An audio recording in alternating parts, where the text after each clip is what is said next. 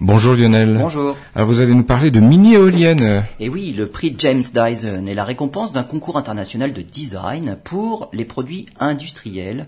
Il a été attribué en 2018 à un étudiant chilien de l'université de Lancaster pour son invention de la mini-éolienne. En fait, il s'agit d'une éolienne sphérique, omnidirectionnelle, suffisamment petite pour être simplement installée sur un balcon.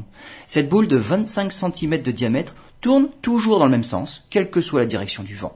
Contrairement à une éolienne classique qui doit s'orienter dans la direction du vent et qui est même immobilisée en cas de vent trop puissant, cette mini-éolienne est robuste et résiste aux intempéries. Elle s'adapte donc au flux d'air dans les villes, rendu turbulent en plus et chaotique à cause des immeubles.